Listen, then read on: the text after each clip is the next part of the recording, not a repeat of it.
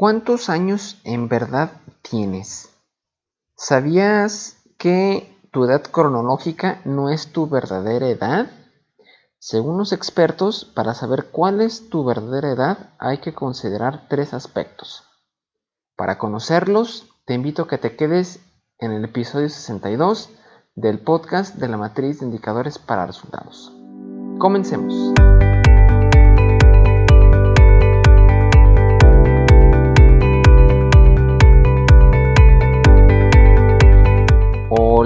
Mi nombre es Isaac Figueroa.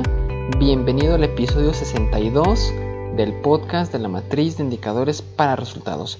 Hoy miércoles 11 de octubre del 2017, un episodio especial. Ya teníamos tiempo que no hacíamos episodios especiales.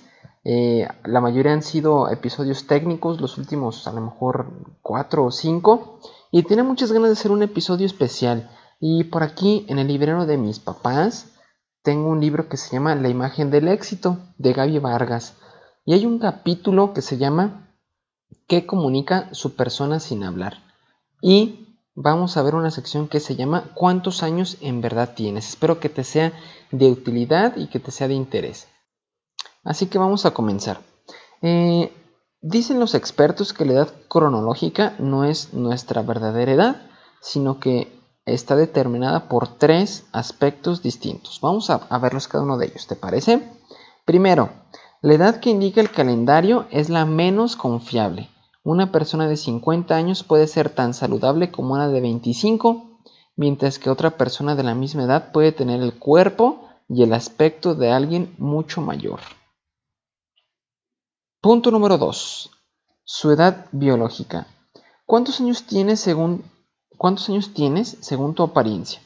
La medida biológica nos dice cómo están sus signos vitales, tus órganos y tejidos en comparación con los de tu edad cronológica.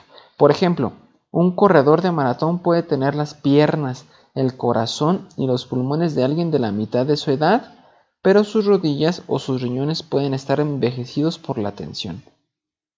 Cada quien se va transformando según el tipo de vida que lleva, ya que cuando se tienen 20 años y se desarrollan los músculos, casi todas las personas se ven igual, pero más adelante nuestro cuerpo se convierte en un espejo que refleja nuestra forma de vida, por lo tanto, la edad biológica es, hasta cierto punto, controlable.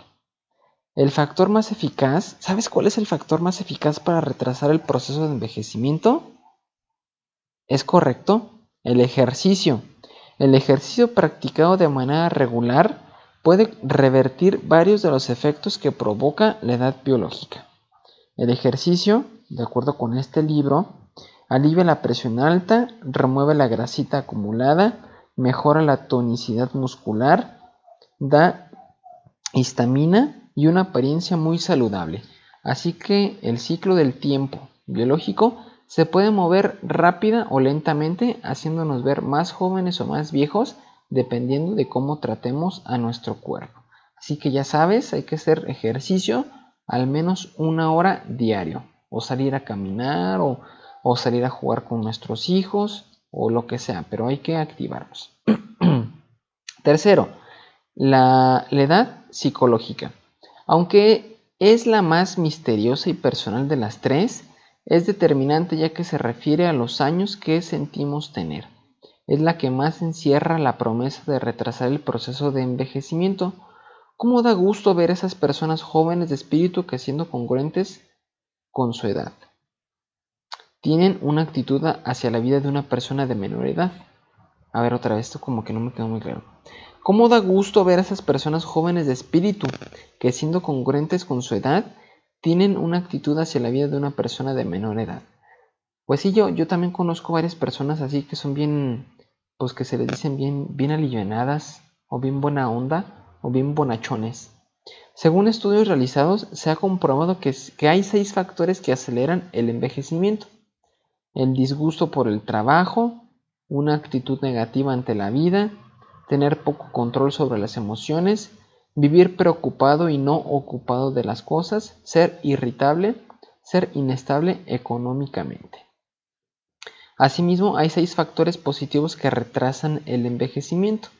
Vivir en armonía con la pareja, sentirse satisfecho en el trabajo y con uno mismo, tener la capacidad de reír fácilmente, hacer y conservar amigos, darse el tiempo de disfrutar de un pasatiempo, tener una visión optimista del futuro. Si observa usted, las palabras armonía, disfrutar, satisfecho y optimista son factores importantes que retardan el envejecimiento. Así que nuestra actitud frente a, la vida, que es la edad psicológica, va de la mano con nuestra apariencia, que es la edad biológica. Las crisis personales suceden cuando la mente está estática, cuando dejamos de planear, de disfrutar, de soñar y nos convertimos en socios del club de la lágrima perpetua. El cómo decidamos actuar frente a las circunstancias y qué tanta voluntad tengamos para hacer ejercicio y cuidarnos nos convierte en los únicos responsables de la edad que aparentamos. Así que antes de responder rápidamente qué edad tiene, califíquese en cada uno de estos tres aspectos.